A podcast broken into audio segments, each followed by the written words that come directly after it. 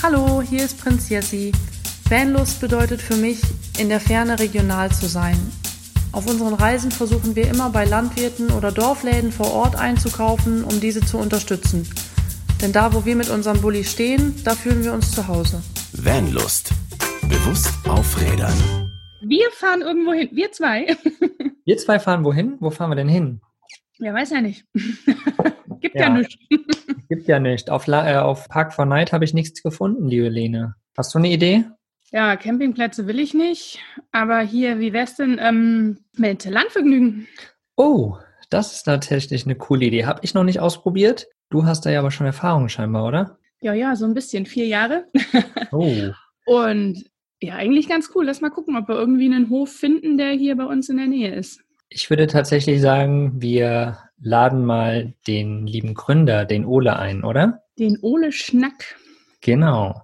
Ja. Also, los geht's mit der Folge. Hallo und herzlich willkommen zur heutigen Folge des Vanlust Podcast. Wie Landvergnügen funktioniert, was dahinter steckt äh, und so weiter, das erfahren wir jetzt hier im Interview. Ich würde erstmal sagen, ja, hallo, lieber Ole. Hallo, schön euch kennenzulernen. Sehr cool, sehr schön, dass du dabei bist. Vielleicht kannst du dich einfach mal kurz in zwei, drei Worten ähm, vorstellen und so ein bisschen sagen, wie du, ja, wie du zum Camping an sich gekommen bist. Okay, also ich bin äh, wahrscheinlich genauso wie ihr ein leidenschaftlicher Camper mein ganzes Leben lang gewesen. Angefangen hat das alles mit äh, Reisen mit dem Zelt äh, nach Schweden vornehmlich, mit dem Kanu ausgestattet und dann so dieses äh, Jedermannsrecht nutzend von ähm, See zu See wandernd und immer angeln und wirklich so diese absolute Naturnähe. Und ähm, das habe ich schon in jungen Jahren mit meinem Vater gemacht und dann irgendwann alleine. Ähm, ja, also Camping ist für mich einfach Naturverbundenheit und äh, äh, Ruhe und ähm, Reduzierung vor allen Dingen. Ne? So und ähm, ja, dann wurde ich irgendwann älter, wie wir alle, und wurde ähm, auch ein bisschen gemütlicher. Und dazu kam, dass ich äh, ja auch äh, Vater wurde und äh, Kinder mit dabei waren. Und ähm, so wurde ich ein bisschen gemütlicher und habe die ähm, ja die Vorteile eines Wohnmobils kennengelernt und habe äh, 2000 wann war das 10 meine erste Wohnmobilreise gemacht. Ich habe mir einen alten LT von einem Freund geborgt, so ein LT Baujahr 86 mit einem Karmann-Aufbau. Äh, Schönes Leo Auto. heißt der. ja. Ich war mal ganz kurz, äh, nee, habe ich jetzt gerade kein Bild hier, ne? Das sind andere Bilder. Nee. äh, Können wir ja tatsächlich noch mal ein Bild raussuchen und äh, den mit in den Blogbeitrag reinhauen, damit wir Ja. den einfach sieht. Denn ich bin ja Genau. auch leidenschaftlicher LT-Fahrer, ein ach traumhaftes so, Auto. ja. Es ist wirklich super so. Ne? Ich habe so eine dunkelbraunen Ledersessel und Mhm. du sitzt da auf dem Motor. Es ist entsprechend laut natürlich, aber das, du bist so erhaben. Du bist nicht schnell. Du siegst auf jeden Fall mit ähm, Langsamkeit und Entspanntheit. Ähm, Entspanntheit. Und ich sage immer, es ist so eine Berggazelle. Mit der kommst, mit dem kommst du auch überall hoch. Ne? ja. Ja, und da habe ich 2010 meine erste Wohnmobilreise gemacht und fand es großartig, auf einmal eine Küche mit beim Campen zu haben, eine echte Küche und einen Kühlschrank, der so dreiviertel gut funktioniert, aber immerhin, ähm, ich habe da so zwei Ventil äh, Ventilatoren eingebaut von, vom, von so einem Rechner und so und dann kühlte der auch so, ne? Mhm. Relativ cool. Und ähm, ja, also das war wirklich ein äh, Liebe auf den ersten Blick, will ich mal sagen. Der Leo heißt er bei uns und wir haben äh, die Patenschaft für diesen alten Herrn angenommen und gesagt, okay, um den Wagen kümmern wir uns und der ist jetzt unser Familienmitglied. Und ähm, mit Leo waren wir dann unterwegs in vielen Ländern, ob das jetzt Norwegen war oder Schweden, da oben im Norden. Ähm, wir sind dann aber auch noch nach Frankreich gefahren in 2000 und wann war das? 12? Genau, weil ich wieder so einen Abenteuerurlaub machen wollte. Ich wollte ähm, mit dem Leo losfahren und ähm, hatte so die Vorstellung, ich fahre nach Frankreich und fahre so von einem Markt zum nächsten. So ein bisschen wie, ähm, ihr kennt Asterix und Obelix und dieses Mhm. Buch wahrscheinlich Tour de France. Ähm, das hatte mich so inspiriert und ähm, ich hatte so die Vorstellung, ich fahre von einem französischen Markt zum nächsten und lerne überall irgendwie kulinarische Köstlichkeiten kennen. Da ich selber kein Französisch spreche oder nur wirklich sehr rudimentär, ist das ähm, doch ein bisschen Abenteuer gewesen. Meine Frau spricht Spanisch ähm, und wir hatten damals zwei Kinder. Und ja, und so haben wir uns bei diesen Reisevorbereitungen ähm, dieser Frankreich-Reise, ähm, es sollte neun Wochen durch Frankreich gehen. Hm. Ich war vorher Gastronom, brauchte eine Auszeit, habe mein, ähm, meine Pizzeria verkauft und ähm, habe was Neues gesucht.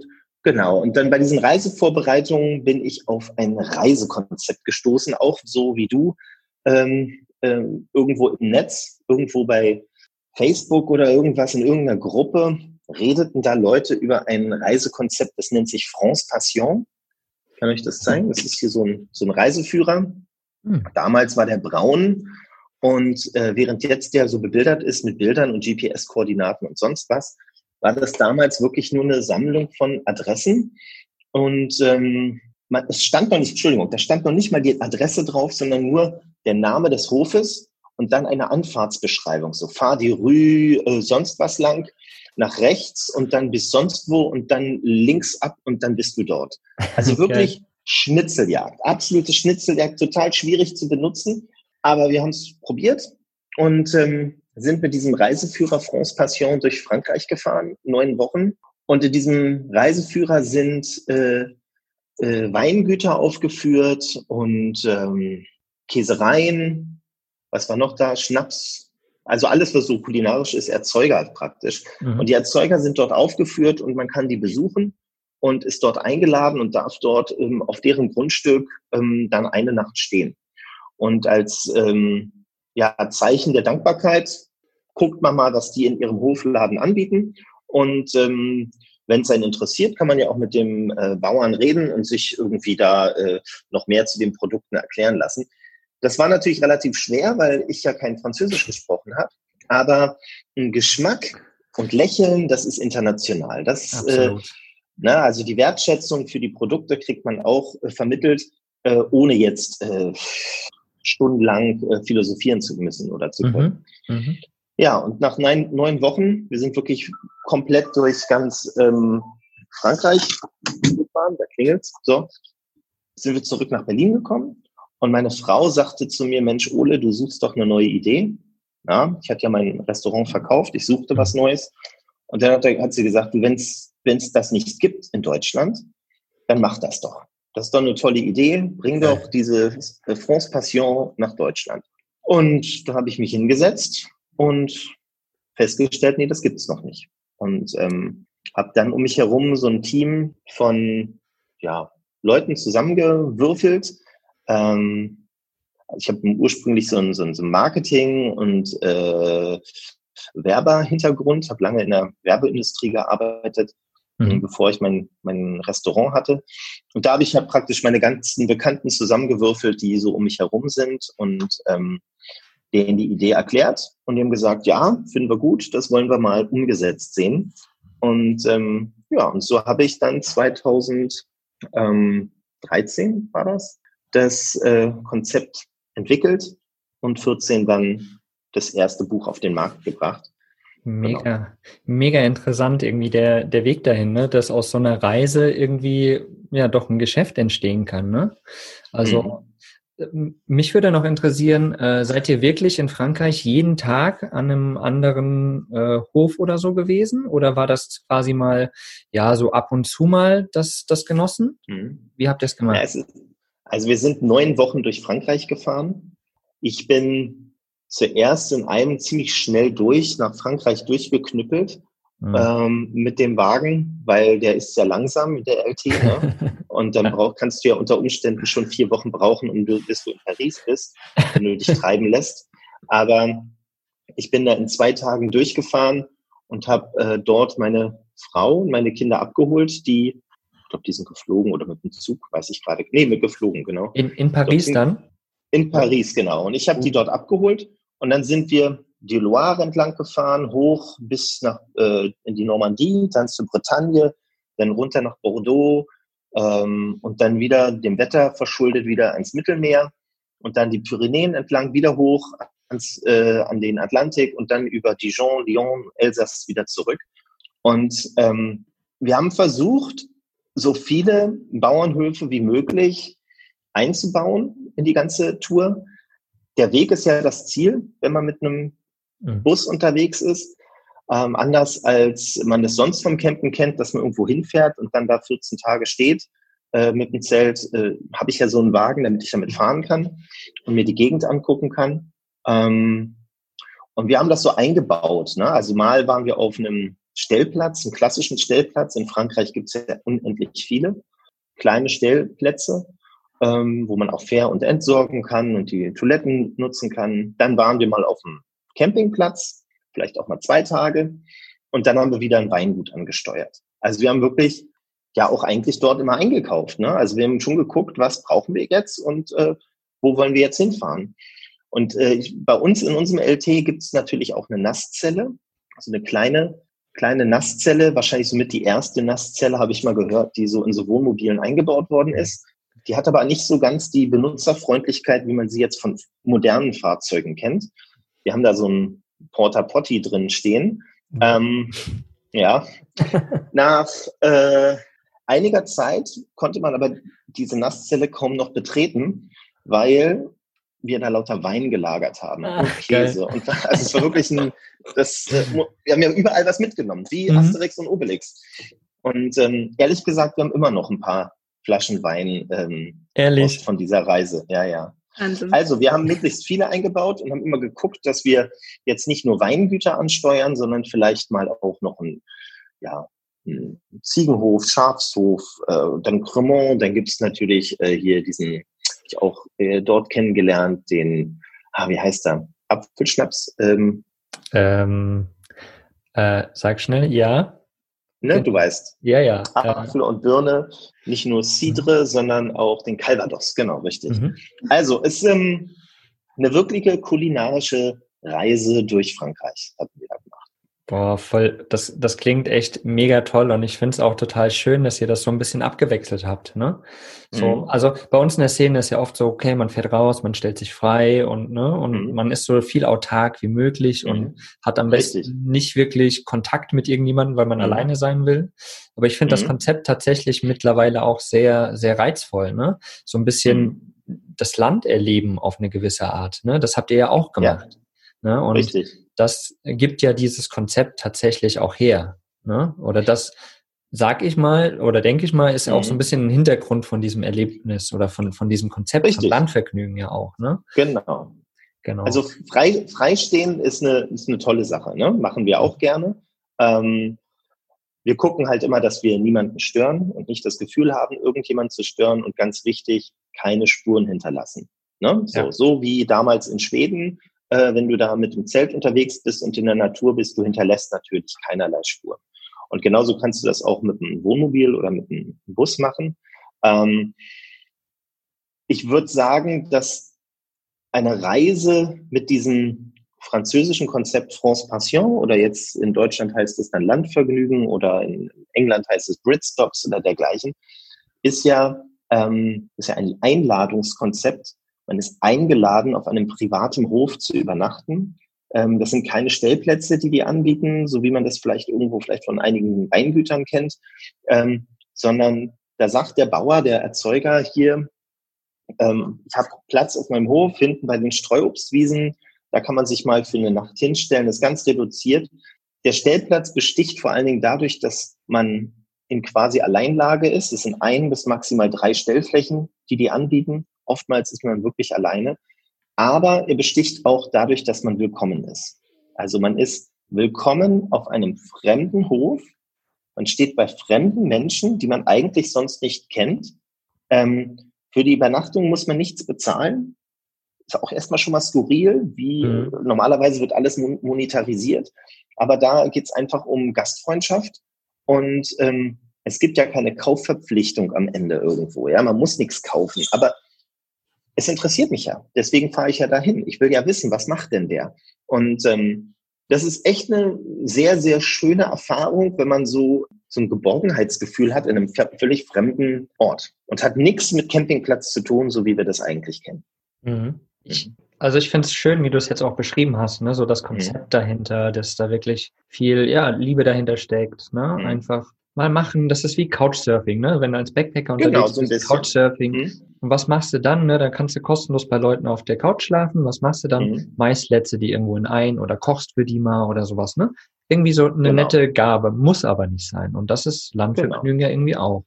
Ähm, genau. Mich, mich würde tatsächlich mal interessieren, Lene, du bist ja auch mit dabei und du bist ja quasi so die Erfahrene von uns hier im, im Landvergnügen-Bereich. Ich möchte jetzt quasi gerade anfangen, aber dank Corona ist es jetzt gerade nicht so richtig möglich. Ich hoffe, dass es bald doch wieder möglich sein wird. Aber Lene, du bist ja schon vier oder fünf Jahre dabei. Vielleicht kannst du mal gerade ein paar Worte noch äh, zu deinen Erfahrungen direkt sagen. Ich sag erstmal Hallo. Genau, hallo. Überhaupt nicht zu Wort. Stimmt. Weil das so schön war, einfach auch zuzuhören gerade ja. und ich hier völlig gefesselt war. Ähm, ja, genau. Also wir sind, glaube ich, echt seit vier Jahren jetzt mit äh, Landvergnügen unterwegs und genießen einfach, wie Ole, wie du schon sagst, ähm, diese Gastfreundschaft. Man kommt dorthin, man ist völlig fremd, ähm, ist willkommen, hat wunderschöne Stellplätze, man steht auch eben oft alleine und kann wirklich dieses Landleben genießen. Ich denke, man muss immer bedenken, bei den Landwirten geht der Alltag vielleicht um fünf los und dann knattert der erste Traktor vorbei, aber ich finde das gar nicht schlimm. Also ich finde, das hat einfach was. Man ist wirklich live dabei. Und ich glaube, man lernt das auch so ein bisschen wertzuschätzen, dieses, die Arbeit der, der Landwirte. Man sieht wirklich, was für harte Arbeit das ist und ähm, kann wirklich frische Produkte dann von denen direkt auf dem Hof kaufen und wirklich genießen und sich durchschlemmen. Irgendwelche Verköstigungen, die wir schon erleben durften, Schnapsverköstigung. genau, also man ist ja, es ist einfach was ganz, ganz Tolles und ich bin da wirklich begeistert. Und mittlerweile gibt's ja dann auch die App zum Buch und man kann mhm. einfach schauen, wo bin ich und ähm, sucht sich den passenden Hof dann in der Umgebung aus. Also ich finde es einfach ein tolles Konzept und ich feiere das jedes Mal und freue mich, wenn ich wieder los kann. Und scharre mit den Hufen und die Räder, glaube ich, scharren auch schon, die wollen auch wieder los. Total ja. schön. Ja. Ähm, sind, sind da tatsächlich irgendwie auch schon so Freundschaften oder sowas entstanden mit Bauern? Oder ist das also bei dir? Bei mir ja. Bei, bei dir ja? Definitiv, ja, ja.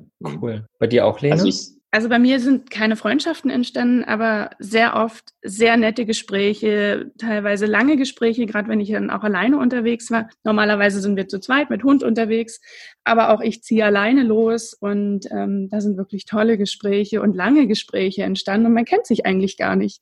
Mhm. Aber es Schön. ist wirklich, ja, man fühlt sich willkommen. Ja. Das ist toll. Ole, du hast gesagt, bei dir sind schon Freundschaften entstanden? Naja, klar, ich fahre, mache das jetzt seit sieben Jahren. Das ist äh, äh, mein, mein, mein Beruf genauso wie mein Hobby. Ich fahre privat durch die Gegend, aber auch äh, natürlich beruflich. Und da haben sich in den letzten sieben Jahren natürlich auch Freundschaften äh, oder Bekanntschaften und Freundschaften entwickelt. Unser Leo, den wir natürlich immer noch haben äh, als Familienmitglied, der steht im Winter in der Scheune. Und zwar, wir sitzen ja in Berlin, äh, in Brandenburg bei einem ja, Schafshof, die eine, eine Scheune haben. Und ähm, die Ulrike und der Friedhelm, Plus, den, äh, die vom Milchschafhof Schafsgabe sind. Ähm, ja, das sind wirklich nette Leute, die wir gerne besuchen und ähm, ja klar, da sind auch Freundschaften entstanden, klar. Total schön zu hören. Ja, vielleicht kann ich noch was erzählen. Also wir sind ja jetzt im siebten Jahr Landvergnügen und haben also das siebte Buch rausgebracht. Und ich bin natürlich mega stolz auf äh, die Ausgabe, die da jetzt entstanden ist und ähm, auf die vielen Höfe, die wir jetzt in diesem Netzwerk haben. Kann ich das mal zeigen, dass man das mal sieht. Guckt mal, das sind, sind seht ihr diese ganzen gelben Punkte? Ja, auf jeden Fall. Genau. Sieht man, glaube ich, auch auf der Webseite, ne? Genau, sieht man auch auf der Webseite. Und ähm, aber das war natürlich nicht äh, von Anfang an äh, so ein dickes Buch, sondern das äh, war sehr viel Arbeit, da überhaupt hinzukommen. Mhm. Ähm, ich habe ja gesagt, also wir sind so würde sagen, wir sind Berlins kleinster Verlag. Wir sitzen mitten, mitten in der Stadt, äh, mitten in Berlin-Kreuzberg, da wo praktisch die Urbanität äh, sich äh, täglich guten Tag sagt. Also mehr, mehr Stadt als äh, das, was wir hier so haben, wird man wahrscheinlich in Deutschland kaum finden. Und aus diesem, aus diesem Stadtleben heraus ist halt diese Sehnsucht ähm, entstanden, raus ins Grüne zu fahren. Und ähm, genau, das war nicht ganz einfach ähm, diese Höfe äh, von der Idee äh, zu überzeugen, bei uns mitzumachen. Und ähm, aber mittlerweile, wir haben angefangen mit 239 Betrieben und dann ja. ging es so weiter, 365, 400, 500 und jetzt sind wir bei äh, 830 Betrieben. Das ist wirklich ein großes Netzwerk und ja. uns war wichtig von Anfang an, die kulinarische Vielfalt zu präsentieren. Also genau eigentlich dieses französische Vorbild in Frankreich äh, an den deutschen Markt angepasst zu sehen, weil wir ja nicht ganz so viele Weingüter haben. Es gibt so einen Weingürtel in der Mitte Deutschlands, aber weiter südlich oder weiter nördlich gibt's halt weniger Wein. Aber wir haben halt Alpaka-Höfe, wir haben Cranberry-Farmer in der Lüneburger Heide, es gibt. Trüffelbauern in Sachsen, ähm, es gibt äh, ja Straußenhöfe, äh, Ziegen, Alpaka-Höfe, es gibt äh, Züchter von schottischen Hochlandrindern, ähm, natürlich Apfelbauern und äh, also es ist schon eine verrückte Sache, wenn du aus so einem Straußenhof stehst und morgens guckt dir so ein Strauß ins, in den Bus rein, so das äh, oder so ein zottliges äh, äh, Highland Kettle äh, guckt dir morgens zu. Also total oder Alpakas, die dir, yeah. die dir abends, während du da am Bus sitzt und ein Weinchen trinkst, und dann kommen da so die Alpakas an und ganz neugierig gucken sie dich an. Ähm, ja, ich finde ähm, hm? es gerade mega faszinierend, was du so alles erwähnt hast. Ich wusste gar nicht, dass das alles in Deutschland quasi wirklich angebaut oder gezüchtet oder sonst ja. irgendwas wird. Also mega krass. Vor allem Trüffel. Ja, Wusstet ja. ihr, dass es Trüffel gibt in Sachsen? Ich nicht. Nee, Und der, nicht. der Gastgeber, das ist der Gunther Carlo heißt der, der ist bei Leipzig in Eilenburg. Und ja, der ist unbedingt hin.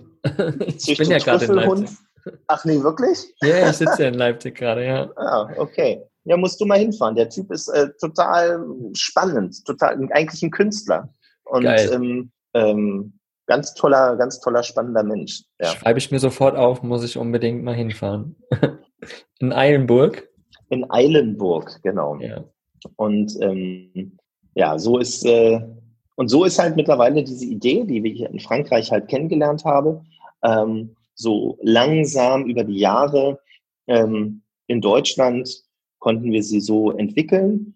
Und ähm, ja, wir sind froh. Wir hatten dann irgendwann so 2017 so war der erste, das erste Mal, wo wir dann über, geguckt haben, ob das auch in der Masse funktioniert, weil es natürlich ähm, viele sagen, ja, das ist jetzt Mainstream oder sowas, völlig uninteressant. Äh, das ist es nicht. Wir sind immer noch Deutschlands ähm, kleinster Verlag. Sicherlich haben wir da ein Buch draußen, wo viele Tausende von Reisenden mit unterwegs sind. Aber wir bringen nicht nur das Buch raus, sondern wir kümmern uns auch um dieses Netzwerk von Reisenden oder auch von gastgebenden Betrieben. Und wir überlegen jedes Jahr, wie viele Reisende passen in dieses Netzwerk rein, ohne dass es geflutet wird. Und ähm, so viele Bücher produzieren wir dann. Und da sind wir dann auch ganz ja, sensibel und hören genau hin. Ähm, ja, und 2017 war so das erste Mal, dass äh, ähm, ja, das Buch ausverkauft war. Und ähm, das heißt ja dann auch, wie viele Reisende unterwegs sind. Und dann mussten wir gucken, funktioniert das jetzt immer noch oder funktioniert das nicht? Und ähm, es funktioniert, genau. Und da sind wir eigentlich sehr froh drüber. Und es hat alles am Ende, sind es ja menschliche Begegnungen zwischen Gast und Gastgeber. Und es ist ein bisschen was anderes, wenn du irgendwo zu Gast bist, als wenn du irgendwo eincheckst und äh, bezahlst. Also vom Campingplatz oder vom, vom Hotel kennt man das. Du fährst dahin, sagst, okay, was kostet die Nacht? 10 Euro, hier Batz gezahlt und das war's. Oder beim Hotel sind es 100 Euro oder 60. Mhm. Und dann erwartest du halt auch einen gewissen Standard und einen Service. Und wenn der nicht gegeben ist, dann ja, mault man vielleicht so ein bisschen. Hier ist es ein bisschen, hier funktioniert es ja anders. Hier ist es ja so, dass man willkommen ist, dass man ähm, nichts bezahlt erstmal für die Übernachtung. Ähm, und dann auch nicht ganz so anspruchsvoll vielleicht mit dieser ganzen Situation ist, wenn der Bauer ist ja in erster Linie Bauer und nicht Gastronom oder Hotelier. Ähm, das heißt, die sanitären Einrichtungen, sofern er welche anbietet, das steht dann auch in dem Buch drin, entsprechen auch nicht denen eines Fünf-Sterne-Campingplatzes. Sollen sie auch gar nicht. Ne? Also die Leute, die mit Landvergnügen unterwegs sind, die, ähm, ja, die finden es gut, so wie es ist, so einfach gehalten. Und ähm, ja, und da bin ich war ich natürlich froh darüber, dass sich die Gäste da draußen verhalten wissen, also zu verhalten wissen ähm, und die Gastgeber weiterhin auch Lust haben, Gäste zu empfangen und dass das Ganze funktioniert. Ja. Voll toll. Ja, Du hast jetzt gerade schon ein bisschen angesprochen, so wie, wie Mhm. das ähm, oder äh, so kleine Teile, wie das funktioniert. Vielleicht kannst du da nochmal genau reingehen, wie das, wie Ja. Landvergnügen jetzt letztendlich funktioniert. Also mit dem Buch, mit der Mhm. Plakette, Mhm. mit der App Ja. mittlerweile. Ähm, Ja. dass, dass die Zuhörer einfach so ein Verständnis dafür bekommen. Du sagst ja, Ja, auch, es kann, es kann nicht jeder, ne? Also wenn das Buch ausverkauft ist, ist quasi die Kapazität erschöpft. Ne? Also wie funktioniert das? Also wir haben uns ja bewusst für das Medium Papier entschieden. Also wir haben rund um dieses Netzwerk ein Buch herausgebracht, ja, Mhm. ein ganz schön dicker Schinken. Ja, ist Ähm, ja, ist dick. Ähm, bei uns gilt ganz klar, wer lesen kann, ist klar im Vorteil. Ja. ähm, das Buch ähm, ist sehr textlastig, wie man sieht. Die Mhm. einzelnen Betriebe, die dort aufgeführt sind, sind textlich beschrieben. Wir haben darauf verzichtet, hier so kleine, unsympathische Thumbnails reinzusetzen, irgendwelchen Mhm. komischen äh, Panoramashots oder von oben so Luftaufnahmen, wie man das oft in so Campingführern sieht. Mhm. ja. Ähm, das finden wir extrem unsympathisch und nicht einladend. Und dann haben wir gesagt, sich seine eigene, Se- Genau, lieber einen Text schreiben und dann entstehen die Bilder im Kopf. So. sehr gut. Und so kann man sich durch das Buch durchlesen. Wir haben außerdem, so haben wir natürlich mit Fotografen unterwegs und haben dann Landgeschichten geschrieben, so nennen wir das. Ups. Mhm. So, ich gehe einmal mal so, dass man das so einmal sieht. ja, So, und sehr schön. das funktioniert so, dass man, hier vorne gibt es so eine Übersichtskarte. Mhm. Wir haben Deutschland in sieben Regionen geteilt. Man sucht sich seine Region raus, die einem gefällt. Für mich ist die Region Osten hochinteressant, weil ich am Wochenende gerne rausfahre. Dann gehe ich auf die Seite 143, das steht da. Und dann kriege ich die nächste Übersichtskarte. Das beginnt dann so. Die Gastgeber im Osten. Mhm. Und dann habe ich hier so eine Übersichtskarte. Und das Ganze ist nach Orten verortet. Dann Mhm. suche ich mir einen Hof raus, der mir gefällt.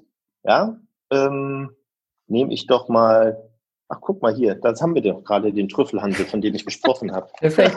Als ob wir es Ja, einges- lustig. einstudiert haben. Genau. So, und ähm, dann suche ich mir den raus und sage, hier, das gefällt mir, der Trüffelhandel in Eilenburg, man ist bei Gunter Carlo zu Besuch, steht dann da. Und dann sehe ich hier, gibt es so kleine Piktogramme. mhm. Und über diese Piktogramme sehe ich dann, wie viele Gäste empfängt er. Da sehe ich, der empfängt zwei Gäste, so ein kleine, so zwei Parkplätze. Dann sehe ich so ein Handyzeichen davor, das heißt, ich soll mich telefonisch voranmelden. Dann kann ich mit, auch mit einem Wohnwagen kommen. Das ist so ein Punkt-in-Punkt-Symbol, das wird einem dann erklärt im Buch. Mhm. Ich kann dort essen ähm, und ich kann mit einem überschweren Fahrzeug kommen. Ich bekomme einen Einblick in den Produktionsbetrieb und die produzieren nach einer alten traditionellen Weise ihre Produkte. Und jetzt sind hier unten so die Versorgungsmöglichkeiten. Ähm, also dort kann man seinen Tagesmüll lassen. Man kann mit Hunden kommen. Man bekommt Strom und Wasser. Toilette und Dusche und WLAN hat der jetzt nicht. Das hat dann aber hier, was weiß ich, der nächste, der bietet das dann an. Dafür dann kein Einblick in Produktionsbetrieb. Also jeder so, wie er mag. Mhm. Und dann rufe ich an, was weiß ich jetzt für heute Abend oder jetzt für morgen, also kurzfristig, so wie wir, wenn wir mit dem Womo unterwegs sind, ähm, ja auch eigentlich gerne fahren, nämlich spontan. Ähm, deswegen haben wir die Fahrzeuge, dass wir ja sagen können, heute fahren wir Richtung Nor Norden und dann wird das Wetter blöd im Norden, dann sagen wir, dann fahren wir doch Richtung Süden oder so. Mhm. Ne? Mhm. Ähm, und dann rufe ich an und sage, guten Tag, äh, ich bin im Landvergnügen unterwegs, äh, ich würde Sie gern besuchen, klappt das heute oder morgen? Und dann sagt der Gunther Carlo ja oder nein. Und ähm, wenn er ja sagt, dann sage ich, gut, ich bin heute Abend gegen 17 Uhr da, als Beispiel, oder bin jetzt schon da, gleich um die Ecke, ich komme gleich rum. Und ähm, dann fährt man da vorbei. Die letzten Meter ähm, sind dann beschildert. Wir haben so eine Beschilderung aufgebaut, hier für so ein Foto. Mhm. Ähm, ne, so ein kleiner blauer Stern mit einem WOMO drin, Mhm. unserem, unserem Logo. Genau. Und dann sieht man schon, die letzten Meter sind dann beschildert und dann äh, ist ein bisschen wie eine Schnitzel, Schnitzeljagd für Große, für Erwachsene. Schön. Und äh, ist jedes Mal auch für mich eine Freude, wenn ich dann da lang fahre und auf einmal ähm, taucht dieses blaue Schild auf und dann, ja, wir sind da, wir haben es geschafft. Und ähm, ja, und dann fährt man dahin und sagt erstmal guten Tag. Und ähm, wahrscheinlich wird man dann hören, äh, herzlich willkommen. da drüben könnt ihr euch hinstellen. Wenn ihr Strom braucht, gibt's da hinten an der Scheune. Und ich habe jetzt aber leider keine Zeit, weil ich muss arbeiten. Letzten Endes Bauer, der ist mitten, ja. mitten in der Arbeit. Ja. Kann ich und ähm, oder? Ja. So, ja. so, so ist es dann. Und dann sagt man, okay, äh, äh, könnte ich vielleicht nachher mal in den Hofladen gucken? Ja, ja, klar, ich komme dann rum und zeige euch, was wir machen. Und dann etwas später, äh, meistens kommt dann jemand vorbei. Es kann auch mal sein, selten, aber es könnte sein, dass der Bauer auch sagt, ich habe heute keine Zeit. Ihr stellt euch da hinten hin, wenn ihr Lust habt, ist es alles gut, aber ich, ich muss hier gerade die Ernte einholen oder so, ich kann gerade gar nicht. Mhm. Und ähm, ja, und dann hat man da, genießt man da seine Zeit auf dem Hof und äh, am nächsten Tag fährt man weiter, sagt nochmal auf Wiedersehen. So. Es, es, ist halt ohne Erwartung tatsächlich, ne? So, so frei ja. wie das auch ist, ne? Ist ja. halt keine Erwartung von beiden. Also vom Bauern vielleicht schon, dass man halt alles ordentlich hinterlässt, mhm. natürlich, mhm. die Erwartung, mhm. klar. Aber sonst auch nicht, man muss da nicht einkaufen, ne? Man mhm. darf da einfach sein, das ist total schön und dementsprechend halt als Gast die, ja, auch diese Erwartungslosigkeit. Also wenn man mhm. einen Blick kriegt, ist toll, ne? Mhm. Wenn man die Möglichkeit hat, ist schön. Und wenn nicht, dann ist es halt genauso schön. Genau, also das ist jetzt die Nutzung, wie ich das Buch nutze. Mhm. Wir haben ähm, vor zwei Jahren eine digitale Begleitung des Buches rausgebracht ähm, in Form einer App, die Landvergnügen-App, die man sich freischalten kann, wenn man so ein Buch hat. Ähm, da gibt es dann so eine Mitgliedskarte hier und hinter der Mitgliedskarte, da steckt dann ein Code hinter und dann kannst du damit dir diese App freischalten. Und was im Digitalen halt sehr gut funktioniert, ist das Orten mhm. und die Navigation. Ne? Du sagst, wo bin ich und was ist in meiner Nähe und wie komme ich dahin? Und dann kann man da auch kurz anrufen, ist alles sehr, sehr praktisch. Ist aber eine andere Herangehensweise an das ganze Netzwerk. Ne? Weil mhm. beim, bei der App ähm, lasse ich mich orten und will wissen, was in der Nähe ist, während ich im Buch lese und schmöker. Und während ich so lese und schmöker, Lene, das kannst du vielleicht auch äh, bestätigen, dann kommt man auf einmal auf so Höfe, wo man denkt so, das klingt ja spannend. Ähm, da will ich hin. da will ich hin, genau. Du wirst, wirst eigentlich nie Richtung Norden da hochgefahren, bei dir um die Ecke und dann liest du das aber und sagst, ja komm, da will ich hin. Ne? Genau. So ist es. Also das. ja, Le ja. Lene, benut benutzt du auch die App, Lene, oder benutzt du hauptsächlich das Buch? Also ich benutze wirklich beides. Ähm, wie Ole auch sagt, man schaut so im Buch, man, man liest ein bisschen, man schmökert da drin und denkt eben, da will ich hin. Oder halt wirklich zum Schauen, was ist in der Nähe? Ich brauche, ich kann nicht mehr fahren, ich bin müde, ich suche jetzt einfach einen Stellplatz, wo ich stehen kann. Und ich finde gerade, wenn man als Frau vielleicht auch mal allein unterwegs ist, ist es ideal. Ne? Also man kann wirklich anrufen und man fühlt sich einfach geborgener und sicherer, als wenn man vielleicht auch irgendwo frei steht. also ich nutze, wie gesagt, beides, sowohl als auch. Mhm. Und also ich glaube, ich jetzt mit diesen 830 hm? Höfe, die jetzt da drin sind, ne, ist es mal gar nicht so schlecht, die App zu haben, weil man hat pro Bundesland dann so viele gelbe Punkte auf, diesen, mhm. auf dieser Übersichtskarte, wo man denkt, oh Gott, welchen nehme ich denn jetzt? Entscheidungsfreudigkeit und so, genau. Genau. Also was ich, was ich häufig gefragt werde, ähm, ist, ob es da nicht dann auch voll ist auf den Höfen. Ne? So ähm, drei, ein bis maximal drei Stellplätze. Ähm, das wird da sicherlich immer voll sein. Der Punkt ist der, es gibt Höfe, die sind mehr frequentiert als andere. Und das sind meistens die, die mehr Besuch haben, die auch in der Nähe einer Autobahn sind. Mhm. Weil Landvergnügen-Nutzer nutzen das Konzept entweder, um am Wochenende rauszufahren, zwei Höfe anzufahren und wieder zurück, oder unterwegs. Was weiß ich, ich fahre gern nach Frankreich, also unterwegs durch Deutschland durch, knüppel ich nicht mehr durch, sondern ich lasse mir echt Zeit und fahre gemütlich äh, die, die Strecke ab und pendel. Ähm, genau, den, den, oder halt die große Deutschlandreise so. Und wenn man so quer durch Deutschland fährt, also nicht als Zwischenstopp, sondern wirklich als Deutschlandtour plant. Und die Höfe, die in der Nähe der Autobahn sind, die werden häufiger genutzt als die Höfe, die ein bisschen abseits sind. Ähm, und dadurch, dass man aber nur eine Nacht dort stehen kann, gibt es eine Fluktuation im Netzwerk. Und äh, dadurch, dass man auch nicht so reservieren kann und so typische deutsche Handtuchmentalität, ich reserviere schon mal äh, zwei Wochen für den Mai, ähm, es ist halt eine spontane Nummer so. Und deswegen funktioniert es. Außerdem ähm, deckeln wir ja die Anzahl der Reisenden im Netzwerk. Also das mhm. ist, ähm, überlegen wir uns auch jedes Jahr genau, passt das oder passt das nicht. Mhm. Also ich hatte jetzt in diesen vier Jahren, ich glaube, einmal den Fall, dass es hieß, nein, ihr könnt nicht kommen, wir sind voll. Hm. Okay. Und sonst war wirklich ja. immer, dass wir eigentlich alleine, größtenteils alleine da standen und vielleicht mal noch ein zweiter Camper. Aber mhm. meistens wirklich alleine und wirklich den Hof für uns hatten. ihr, habt, ihr habt auch einen Hund dabei, sagtest du, ne? Genau. War das ja. So? ja. Und klappt das gut mit den Hunden oder Hund? Ja, also bis jetzt gab es keine Zwischenfälle. Hm.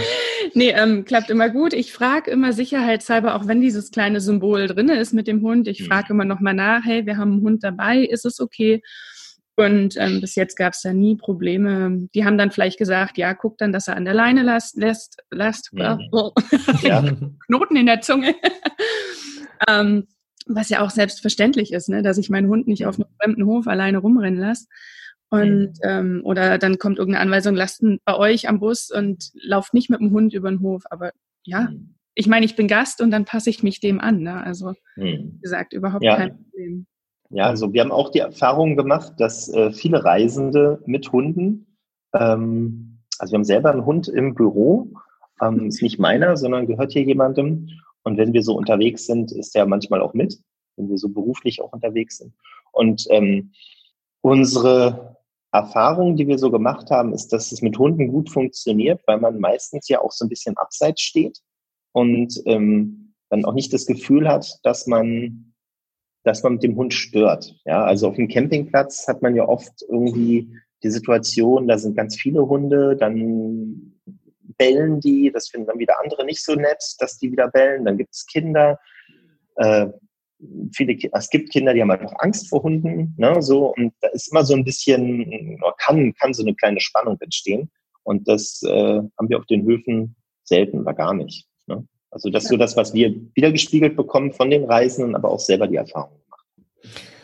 Mm, ihr habt ja auch, ähm, ich glaube, zwölf Regeln sind, kann das sein? Aufgestellt? Oder zehn? Ja, ich weiß gar nicht, wie viele es sind. Das sind die goldenen Regeln. Genau. genau. Die sind ganz wichtig. Die sind ganz, ganz, ganz wichtig. Es sind sogar 13 mittlerweile. Wir haben noch eine dazugenommen. Ne? ja. ja, ich sehe sie gerade. Das sind die, die goldenen Regeln. Mhm. Ähm, Igitt-Regeln. Voll blöd. Kann ich ja, ja gar nicht frei reisen. Äh, was sind denn das für Regeln? Also eigentlich sind das Regeln, die man gar nicht schreiben muss die man mhm. gar nicht niederschreiben muss. Die sind die goldenen Regel, Regeln des menschlichen Miteinanders. Ich äh, verhalte mich meinem Gegenüber so, wie ich mir wünsche, dass er sich auch mir gegenüber verhält. Mhm. Und ich nutze nichts, ohne vorher zu fragen. Ich äh, bin höflich, ich bin, ja, also ein, ich kann mal zum Beispiel sowas hier, finde ich ganz wichtig, kostenlos, das ist die Regel zwei, ja. Kostenlos, aber mit dem nötigen Respekt. Sie sind im Urlaub, Ihre Gastgeber aber nicht. Bitte nehmen Sie unbedingt Rücksicht auf das Familienleben Ihrer Gastgeber. Das ist für mich ich selbstverständlich, ja. Mhm. Aber ähm, wenn ich da auf einem privaten Hof bin, dann äh, gehört mir nicht der Hof.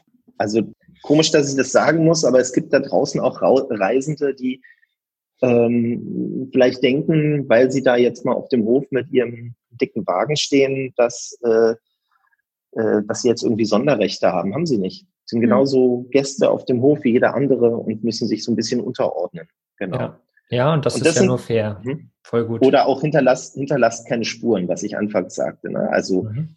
wenn man wenn man Müll hat ähm, und der Gastgeber äh, erlaubt einem nicht, seinen Tagesmüll dort zu lassen, dann stelle ich den natürlich nicht einfach irgendwo in die Ecke, sondern ich nehme den mit und ja. stell den in die nächste Mülltonne draußen irgendwo hin. Ne? Ganz, ganz ja. selbstverständlich und tatsächlich bei uns in der Community auch äh, gang und gäbe.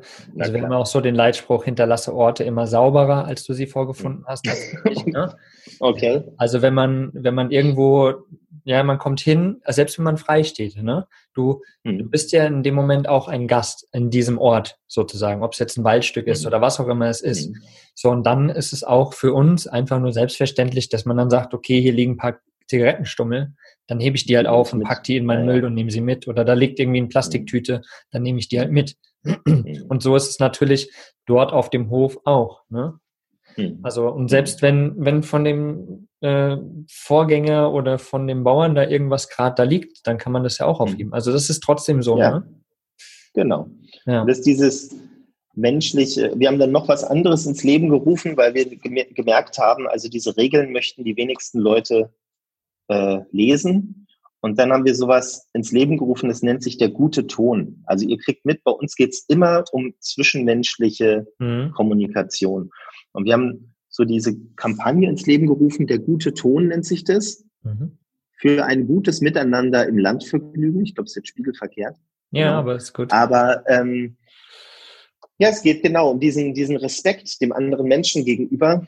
Ich denke, es versteht sich auch von selbst, dass wenn ich auf einen Hof fahre, der Rinder züchtet und der einen Hofladen hat, äh, wo er Rindfleisch verkauft, dass ich da nicht mit Produkten mit meinen Grillwürstchen von Aldi komme und äh, mit Aldi-Tüten dann da angepackt hinten zum Grillplatz gehe und da hinten grille.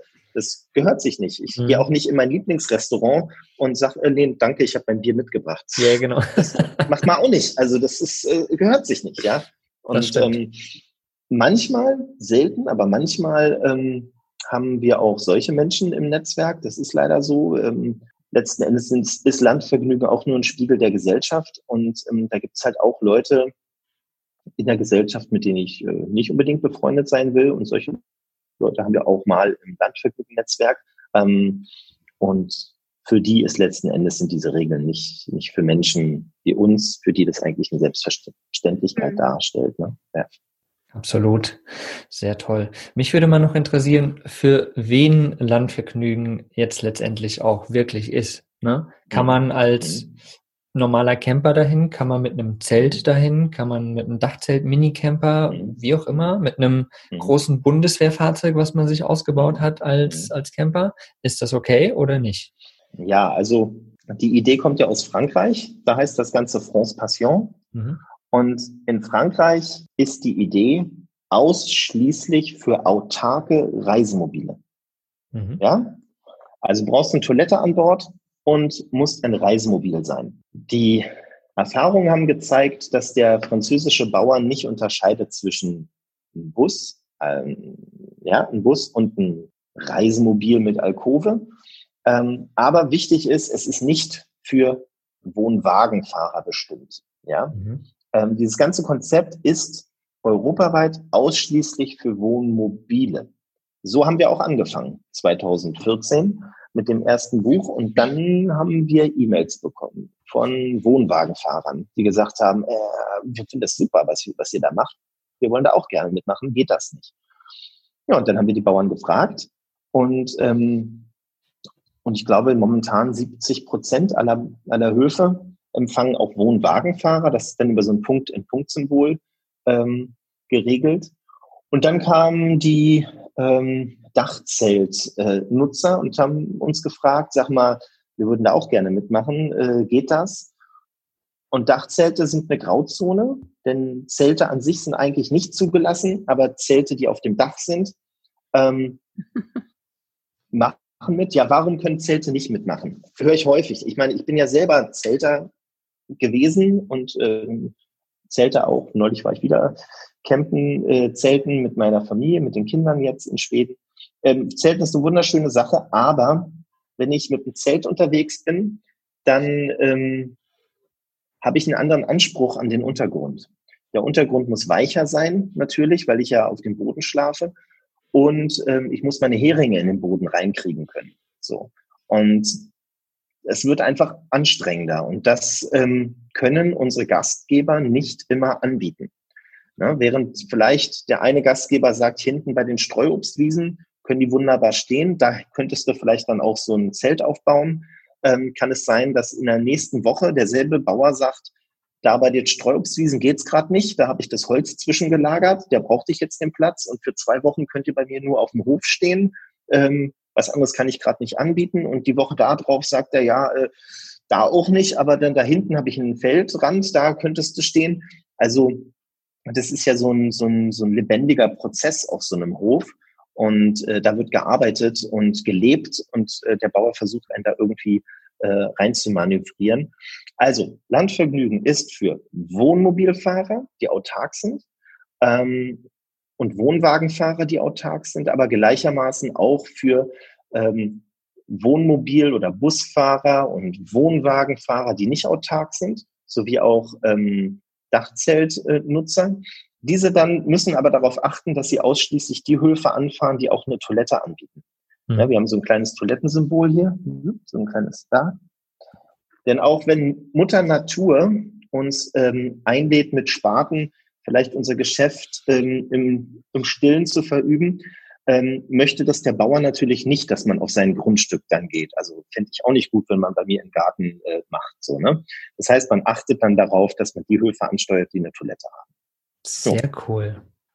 Ja, das ist doch auf jeden Fall mal explizit, ne? Auch das ist, hm. äh, muss man ja irgendwie auch machen, ne? Man muss ja sagen, okay, wem ist es, für wen ist es, für wen ist es hm. nicht. Hm. Und das hm. ist auf jeden Fall ganz klar. Und ich finde es total schön, dass ihr das quasi auch von diesem ja nur Wohnmobile auch ein bisschen mhm. erweitert habt, weil ja, ja, letztendlich sind wir ja alle irgendwie Reisende und irgendwie wollen wir das ja alle erleben auf eine gewisse Art, ne?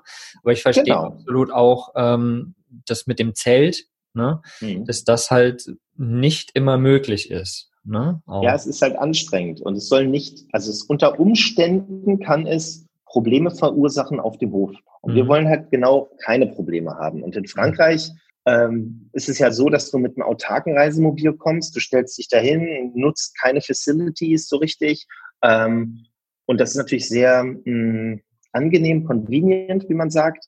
Und wir haben das halt aufgeweicht und gesagt, okay, du kannst auch dorthin reisen, wenn du nicht autark bist und kannst auch mit einem Dachzelt hinkommen, musst dich dann aber so ein paar Regeln halten. Ne? Mhm. Ähm, für wen ist Landvergnügen noch was? Also allgemein ist Landvergnügen ein äh, Reisekonzept, für alle Menschen, die gerne eine Alternative suchen zu herkömmlichen Stellplätzen oder zu äh, Campingplätzen oder auch zum Freistehen eine Alternative mal sucht. Ich glaube, ich habe auch erklärt, wo auch der Unterschied liegt. Ähm, Landvergnügen ist aber auch ein, ein, ein Konzept für Menschen, die handwerklich hergestellte Nahrungsmittel zu schätzen wissen, ähm, die Interesse haben daran, wie Produ äh, Produkte produziert werden und die Menschen dahinter kennenlernen wollen. Ähm, manchmal höre ich dann, ja, genau, das ist doch was für Kinder, ne? So, weil Kinder müssen ja mal wissen, wie äh, Käse hergestellt wird. Ja, es ist auch ein Konzept, was viele äh, Familien nutzen, aber sich klar zu machen, wie viel Arbeit hinter einem, zum Beispiel hinter einem Stück Käse steckt und wieder so eine Wertigkeit für Nahrungsmittel ähm, äh, für sich zu verinnerlichen, das ist etwas, was uns alle betrifft. Ja, ob, ob ich jetzt ein Kind bin oder ein Erwachsener bin, spielt keine Rolle. Äh, also es geht um eine Sensibilisierung von Verbrauchern, es geht um eine Wertigkeit für Nahrungsmittel schaffen und äh, nochmal zu verstehen, dass das Thema Geiz ist geil, wie uns äh, große Elektronikhändler äh, mal vor Jahren weiß gemacht haben, nicht geil ist und im Lebensmittelsegment schon gar nicht geil ist. Ja, also ähm, Landvergnügen, das verbindet uns da nämlich schon alle. Wir sind bewusst konsumierende Menschen, Menschen, die ähm, hingucken, was sie essen und ähm, hingucken, wohin sie reisen und vielleicht auch die Fernreise absagen und stattdessen lieber in der Region unterwegs sind. Ne? Also slow, slow travel, definitiv. Genau. Sehr, sehr schöne Worte. ja, ist einfach dieses Bewusste, ne? bewusste Reisen. Und ja. ich denke, das ist ja das auch eben wenn Lust, ne? Bewusst auf Rädern. ja, also sehr schön. Ja. Das Gute liegt manchmal direkt vor der eigenen Haustür, ähnlich wie, äh, ihr kennt ja auch dieses schöne Kinderbuch von Janosch, Oh, wie schön ist Panama, wo äh, der Tiger und der Bär dann losreisen und den, auf der Suche sind nach dem großen Glück. Und am Ende stellen sie fest, es ist eigentlich vor der, genau vor der eigenen Haustür. Und ähm, man muss nicht, man muss nicht erst irgendwie paar tausend Kilometer fliegen, um so ein Naherholungsgefühl zu haben, sondern das kann wirklich 20 Kilometer raus und ja. auf einem Hof und naja, wem sage ich das? Ihr, ihr, ihr lebt das genauso wie ich. So ist es. Du hast vorhin gesagt, Ole, ähm, es gibt Landvergnügen in, in Frankreich und England Mhm. hast du, glaube ich, erwähnt. Wo gibt's denn das noch? Also es heißt natürlich nicht Landvergnügen, ne? aber ich Genau. glaube, es gibt noch mehr außer Frankreich und England. Genau, also die Erfinder kommen aus Frankreich, das ist France Passion. Ähm, als nächstes kamen die Briten dazu, das ist Brit Stops. Ähm, die haben äh, Großbritannien, äh, Irland ist dabei und Schottland. Ähm, dann gibt es das Netzwerk in Spanien, da heißt es España Discovery. Ähm, und dann gab es diese Idee in Italien unter dem Namen Fattora Amico viele Jahre, zehn Jahre lang. Die Herrschaften haben aufgehört, die sind in Ruhestand gegangen, leider. Ähm, aber es gibt da auch die ersten Versuche, das äh, Netzwerk in, in, in Italien aufzubauen. Dann gibt es die Idee natürlich noch in, ach so, in der Schweiz. Mhm. Ähm, das Schweizer Buch ist das teuerste Buch von allen, aber dafür auch das allerkleinste. Es ist eigentlich nur ein kleines Heftchen. Ich müsste es euch eigentlich zeigen, aber ich, also es ist wirklich ein ganz kleines Heftchen mit ein paar Adressen. Und ich habe immer geschmunzelt, wenn ich auf den Messen das Buch zeige und die Leute schmunzeln mit, wenn man dann meint, so, okay, dieses kleine Heftchen, hat das überhaupt den, den Stellenwert eines, eines Netzwerks oder eines Buches? Ähm, letztes Jahr war ich eingeladen äh, in die französische Schweiz, da wo die äh, beiden Initiatoren wohnen. Ähm, und ich habe einmal dieses Buch genutzt und ich sage euch, es war ein Traum. Wir standen oben auf 1000 Metern Höhe in den Bergen drin, in so einem kleinen äh, äh, äh, Käserei, eine Sennerei. Ähm, Wahnsinn, absolut Wahnsinn. Also da reicht, ist egal, wie dick das Buch ist, ein ganz kleines Buch reicht Mhm. auch. Die Nacht äh, dort oben war sensationell und wir hätten den Platz niemals, niemals gefunden äh, ohne, ohne dieses Buch. Genau, dann gibt es das noch in Dänemark. Da heißt das äh, Netzwerk äh, Pintrip. Ach so, in der Schweiz heißt es Swiss Terroir, hatte ich vergessen zu sagen. Dann gibt es das Buch noch in, ähm, in, in Dänemark, da heißt das Ganze Pintrip. Äh, in Schweden, da heißt es Sweet Stops. Und ja, und bei uns in Deutschland Landvergnügen. Die Gibt's Größe des Netzwerks. Hm? Hm? Gibt es da Ja. irgendeine Seite, wo man das äh, nachlesen kann nochmal? Ja, also wir haben, als ich 2014 angefangen hatte oder 13 das Netzwerk aufzubauen, habe ich natürlich auch Kontakt mit den Franzosen aufgenommen und ähm, habe dann gefragt, sag mal, da kann ich das machen und äh, auf was muss ich da achten und ähm, vor allen Dingen äh, trefft ihr euch nicht einfach mal irgendwie ihr, die ihr das alle macht und da haben die gesagt, nö, wir haben uns mal irgendwo gesehen auf der Messe, aber treffen tun wir uns nicht. Und dann haben wir ziemlich schnell für uns äh, herausgefunden, dass man sich ja zusammentun kann. Wir heißen Fefi. Ich habe die dann alle nach Berlin eingeladen und da haben wir Fefi gegründet. Das ist Fefi. Äh, mein Französisch ist nicht so gut, steht für Fédération Européenne de la äh, Formule Invitation, also die Einladungsformel, die europäische Einladungsformel. Und unter fefi.eu, da sieht man's, kann man halt alle Netzwerkpartner ähm, finden, denn das, was wir in Deutschland machen, machen die anderen in ihren Ländern. Und ähm, die Idee ist überall dieselbe. Das Konzept ist überall das, das gleiche im Prinzip. Ähm, das Gastgeberkonzept und ähm, ja, schön. Einfach machen, auch im Ausland. Ja, Dieses Jahr wahrscheinlich nicht, aber nächstes Jahr.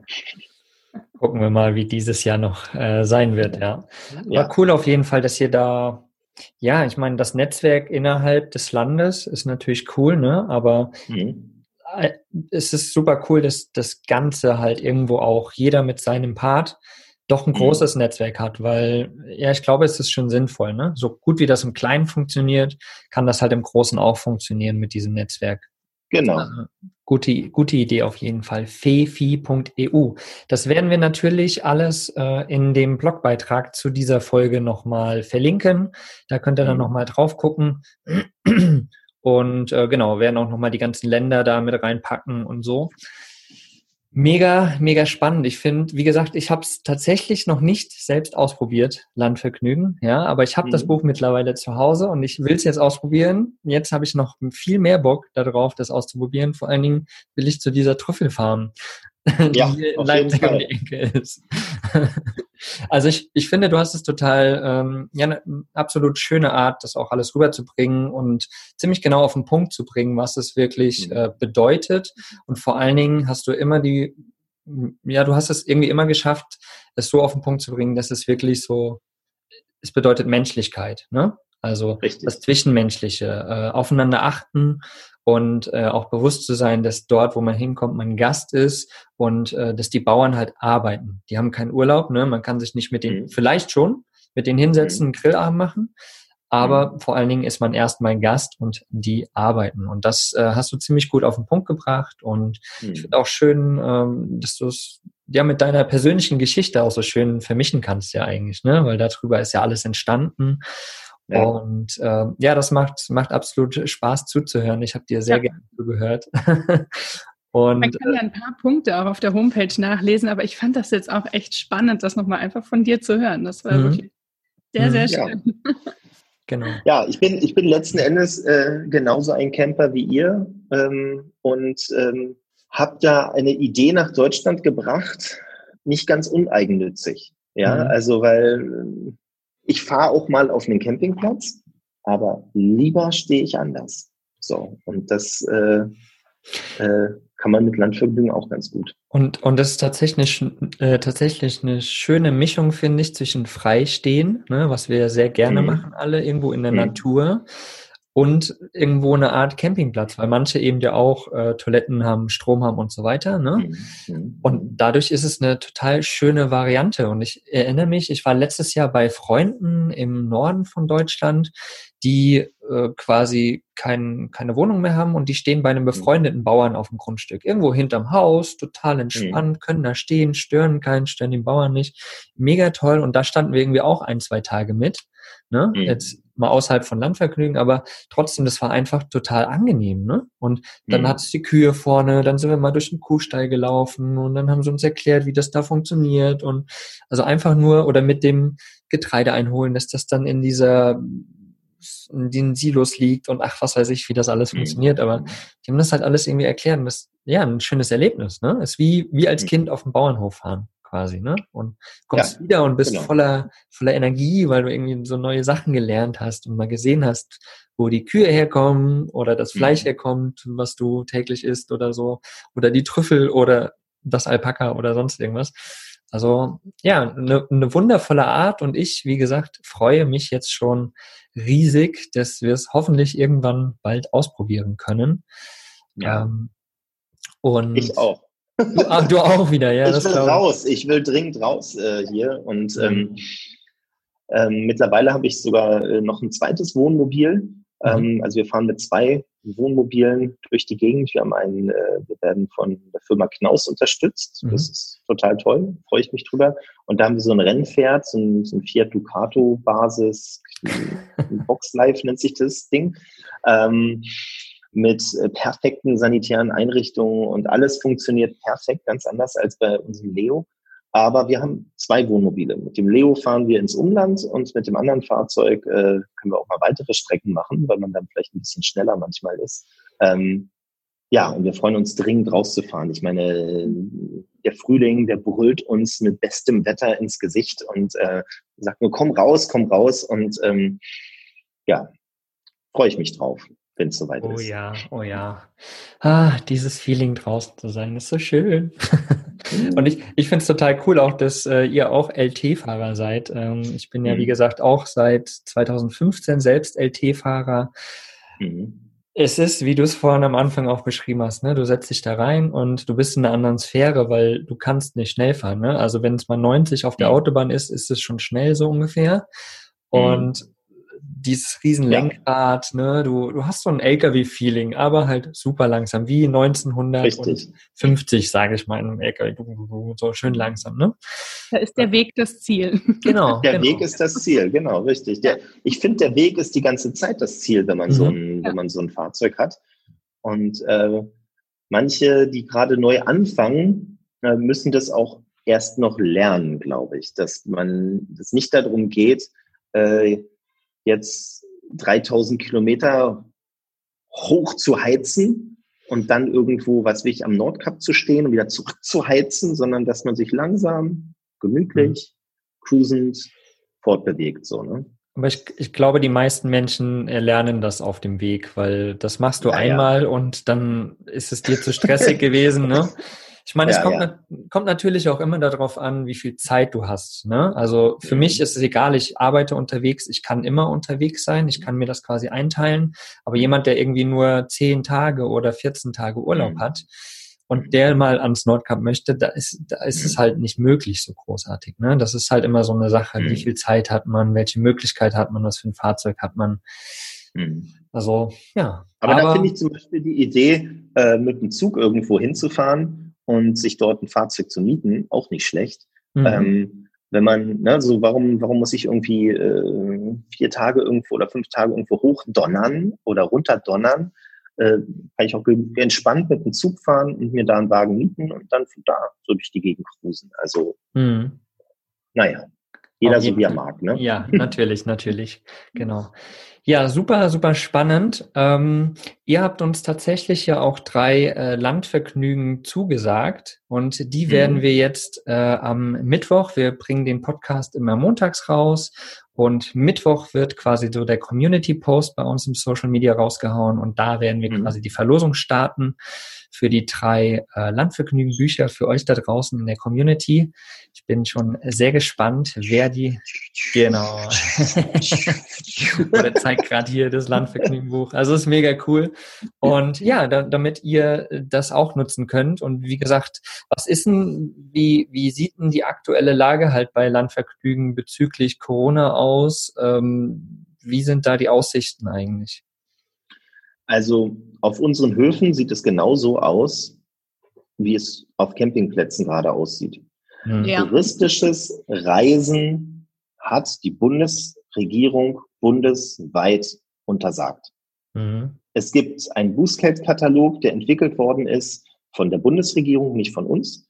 Mhm. Ähm, und die sagt, Reisen ist nicht erlaubt zu touristischen Zwecken. Das ist total deprimierend ich will unbedingt raus. Es kotzt mich an, ganz ehrlich. Ich habe gar keinen Bock mehr. Ähm, aber so ist es. So. Mhm. Und ähm, ich kann keine Glaskugel lesen. Natürlich nicht, genau wie ihr das nicht könnt. Aber ich glaube, dass in diesem Jahr der innerdeutsche Tourismus wieder geöffnet wird. Mhm. Langsam in Schritten und vor allen Dingen immer bewusst mit dem nötigen Abstand, dem Kontaktabstand und mit den nötigen Regeln und dass der Wohnmobiltourismus und auch Camping auf Campingplätzen allgemein wieder uns zugänglich gemacht wird. Und wenn das der Fall ist, dann sind natürlich auch die Landvergnügenhöfe da, die ähm, Reisende willkommen heißen. Momentan heißen viele gastgebende Betriebe einen schon willkommen, aber lediglich zum Besuch des Hofladens zum. Einkaufen. Ja, das wird von vielen genutzt, weil ähm, viele A, die Bauern gerne unterstützen wollen in einer solch schwierigen Zeit. Es sind ja auch viele Kleinst- und Kleinbetriebe dabei, die wirklich abhängig sind von der Direktvermarktung mhm. ihrer Produkte über den Hofladen. Und bevor ich jetzt vielleicht beim großen Supermarkt einkaufe, mein Gemüse, Fleisch und Käse, kann ich das auch beim kleinen Hofladen um die Ecke machen und kann man ja mit dem Wohnmobil hinfahren, hat man so ein bisschen Ausflug ne, und äh, fährt dann wieder zurück. Man war ja nicht zu, touristisch, zu touristischen Zwecken unterwegs, sondern zum Einkaufen. Ne? Also das habe ich auch gemacht. Ähm, genau, aber natürlich, wenn die verspätete Einstieg in die Saison, ich denke, da haben wir alle ein bisschen einen späteren Einstieg, den frühen Frühling konnten wir jetzt nicht so richtig mit dem Bus und Wohnmobil genießen. Das war uns nicht möglich. Aber mein Gefühl sagt mir so zu Pfingsten vielleicht geht das Ganze mhm. schon wieder los. Da äh, wird sich das wahrscheinlich entspannen. Aber das ist jetzt nur meine Vermutung in dem ja, Fall. Ja. Ja, aber wir werden sehen. Ne? Also das ist, wie du schon gesagt hast, eine Glaskugel haben wir alle nicht. Letztendlich müssen wir uns irgendwie ein bisschen dem beugen, was von oben gesagt wird, sage ich mal. Mhm. Ähm, aber wie du schon sagst, vielleicht kann man ja einfach so einen Halbtagesausflug zum Einkaufen machen. Ist ja. vielleicht eine Variante, ne? So. Also man kann die App trotzdem nutzen oder das Landvergnügen-Buch natürlich trotzdem mhm. nutzen. Mhm. Und deshalb werden wir, wie gesagt, am Mittwoch die Verlosung starten. Für alle, die dies ein paar Wochen später hören, die haben es natürlich verpasst. Aber mhm. ähm, eine Frage wäre noch, ähm, kann man das Buch eigentlich einfach immer das ganze Jahr über kaufen, egal wann, oder wie funktioniert das da bei euch? Also das, genau, das ist ja noch etwas, da haben wir gar nicht drüber geredet. Ne? Mhm. Ähm, das Buch Landvergnügen erscheint einmal im Jahr, immer so im Anfang Mitte März und hat ein Haltbarkeitsdatum, ähnlich wie ein Joghurt, nur länger, nämlich ein Jahr, immer vom 31. März bis zum 31. März. Und diese Haltbarkeit wird über so eine Vignette gelöst, die liegt in diesem mhm. Buch drin. Es ist in Frankreich so, da ist eine französische Vignette, die sieht ein bisschen anders aus, aber ähnlich. Und in Spanien gleichermaßen, nee, Spanien nicht, aber sonst alle anderen Konzepte haben so einen, so einen Aufkleber. Die Vignette klebe ich mir in mein Fahrzeug und die gilt immer von Ende März bis Ende März. Und in diesem Zeitraum bin ich eingeladen und darf die teilnehmenden Betriebe besuchen und dort ähm, ja, abseits des Massentourismus übernachten. Ähm, Anfang März wird die Ausgabe verlegt und erscheint im bundesweiten Buchhandel, überall da, wo es Bücher gibt oder direkt bei Landvergnügen. Jeder, der ähm, Lust hat auf diese Art des Reisens, der ähm, kann sich dann sein Buch für die Saison kaufen. Wenn ihm das gefällt, kauft er im nächsten Jahr ein neues Buch. Das sind dann aktualisierte Angaben. Denn diese Angaben hier drin, das sind so ein bisschen die Spielregeln, nachdem ein Betrieb einen empfängt. Und das ist im Kleingedruckten dann schon recht wichtig zu wissen, wenn da steht zum Beispiel Anreise bis 20 Uhr, mhm. dann meint er das ernst. Der mhm. hat sich ja Gedanken gemacht. Und wenn er im nächsten Jahr sagt, Anreise bis 20 Uhr war zu spät, wir machen daraus 19 Uhr, dann meint auch er das dann in dem Moment ernst. Oder Ruhetage, Sonntag, Montag, was auch immer. Ähm, stehen auch Hofladen, Öffnungszeiten drin. Das ist eigentlich auch sehr schön für Leute, die jetzt gerne einkaufen wollen. Ähm, oder die äh, darauf auch angewiesen sind, dass sie dort dann vor Ort was kaufen können. Ähm, genau, das Buch gilt ein Jahr und jedes Jahr entscheidet man sich aufs Neue. Es ist kein Abo oder dergleichen, sondern man entscheidet sich aufs Neue. Gefällt mir das oder gefällt mir das nicht? Wenn es mir gefällt, kaufe ich das Buch nochmal. Wenn es mir nicht gefallen hat, dann mache ich es halt nicht mehr. Ja, so. Äh, Im letzten Jahr waren wir im Juni ausverkauft mit dem Buch. Hm. Bundesweit gab es kein Buch mehr, nirgendwo mehr. Ähm, die Bücher gibt es auch direkt auf dem Hof der gastgebenden Betriebe. Die bekommen von uns Bücher. Wenn man dort das Buch kauft, äh, unterstützt man natürlich auch nochmal den Bauern, weil der verkauft das Buch wie ein Buchhändler und äh, partizipiert dann auch am Kauf des Buches. Ähm, wenn man also dann zu spät kommt, wenn es keine Bücher mehr gibt, dann gibt es keine Bücher mehr. Wir deckeln das Ganze, damit das mhm. Netzwerk nicht geflutet wird. Genau. Cool, ja, ja, genau. Das hast du nochmal sehr, sehr cool rausge, ähm, rausgestellt, weil wir haben ja die ganze Zeit von dieser Deckelung des Netzwerks geredet, mhm. ne? Mhm. Und das liegt halt einfach daran, dass ja keine Überflutung der Stellplätze ist. Mhm. Noch ein Tipp. Ja, wenn man das, Tipp. ich gebe noch einen Tipp. Wenn man das Buch im Dezember bestellt, gibt es noch ganz tolle Geschenkaktionen dazu, uh, dass man ja. sich irgendwie Käse oder nee Käse glaube nicht, aber Wurstwaren oder Weine oder die Landvergnügentasse, die kann man sich im Set dann mit dazu bestellen und ist immer eine ganz schöne Geschenkidee, was ich auch immer gerne weiter verschenke oder auch mir selber gönne. Aber das ist immer, genau, wir bestellen die wirklich im Dezember schon und fiebern dann auf diesen März drauf hin, dass wir auch ja ein Buch kriegen. Ja, und das war, das war in diesem Jahr natürlich genauso. Wir haben alle gefiebert, ich auch. Äh, äh, bin natürlich auch sehr gespannt, wie das Buch dann aus der Druckerei rauskommt. Es ist auch ein, ja, viel Aufregung bei uns in diesem kleinen Verlag. Wir sitzen zu fünft, also ganz kleiner, kleiner, kleiner Laden, sage ich mal.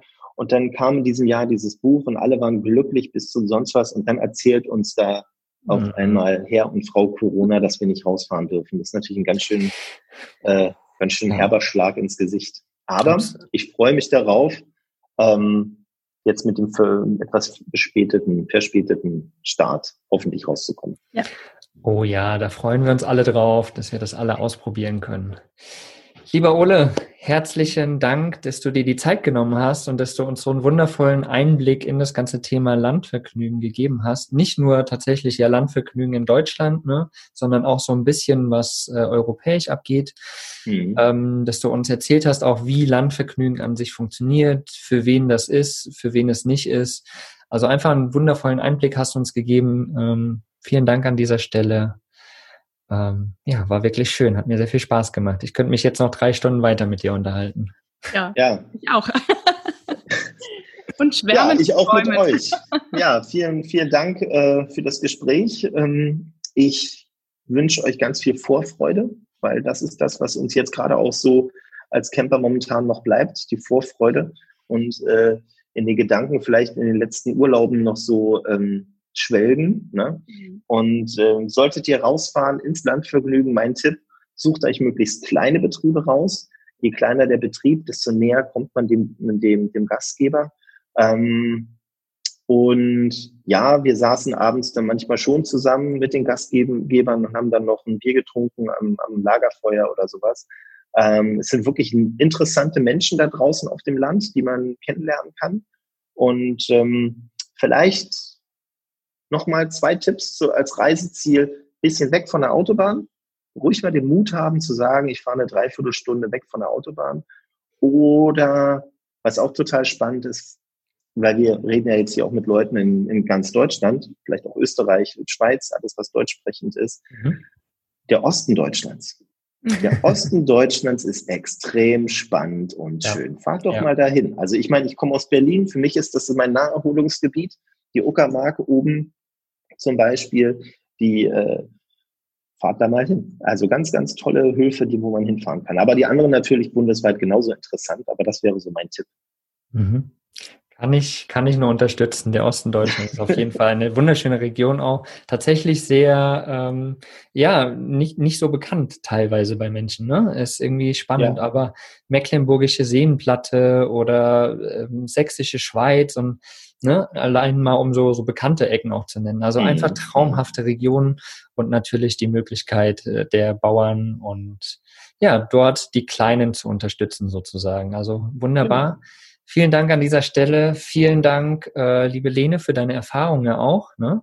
Sehr gerne. Und äh, danke an euch da draußen, dass ihr zugehört habt. Ähm, wir wünschen euch eine wundervolle Woche. Und wie gesagt, Mittwoch auf Instagram auf jeden Fall vorbeischauen. Dort gibt's dann die Verlosung der drei Landvergnügenbücher. Und äh, ja, schaut auf jeden Fall auch mal bei Landvergnügen vorbei, sei es auf der Webseite oder auf Instagram, auf den Social Media Kanälen. Ähm, ja, freuen sich natürlich da auch, da bisschen Zulauf zu bekommen. Immer. Ne? So, Dankeschön, macht's gut. Tschüss. Tschüss. Was ist für dich Vanlust? Sag's uns auf vanlust.de. Vanlust. Bewusst aufrädern.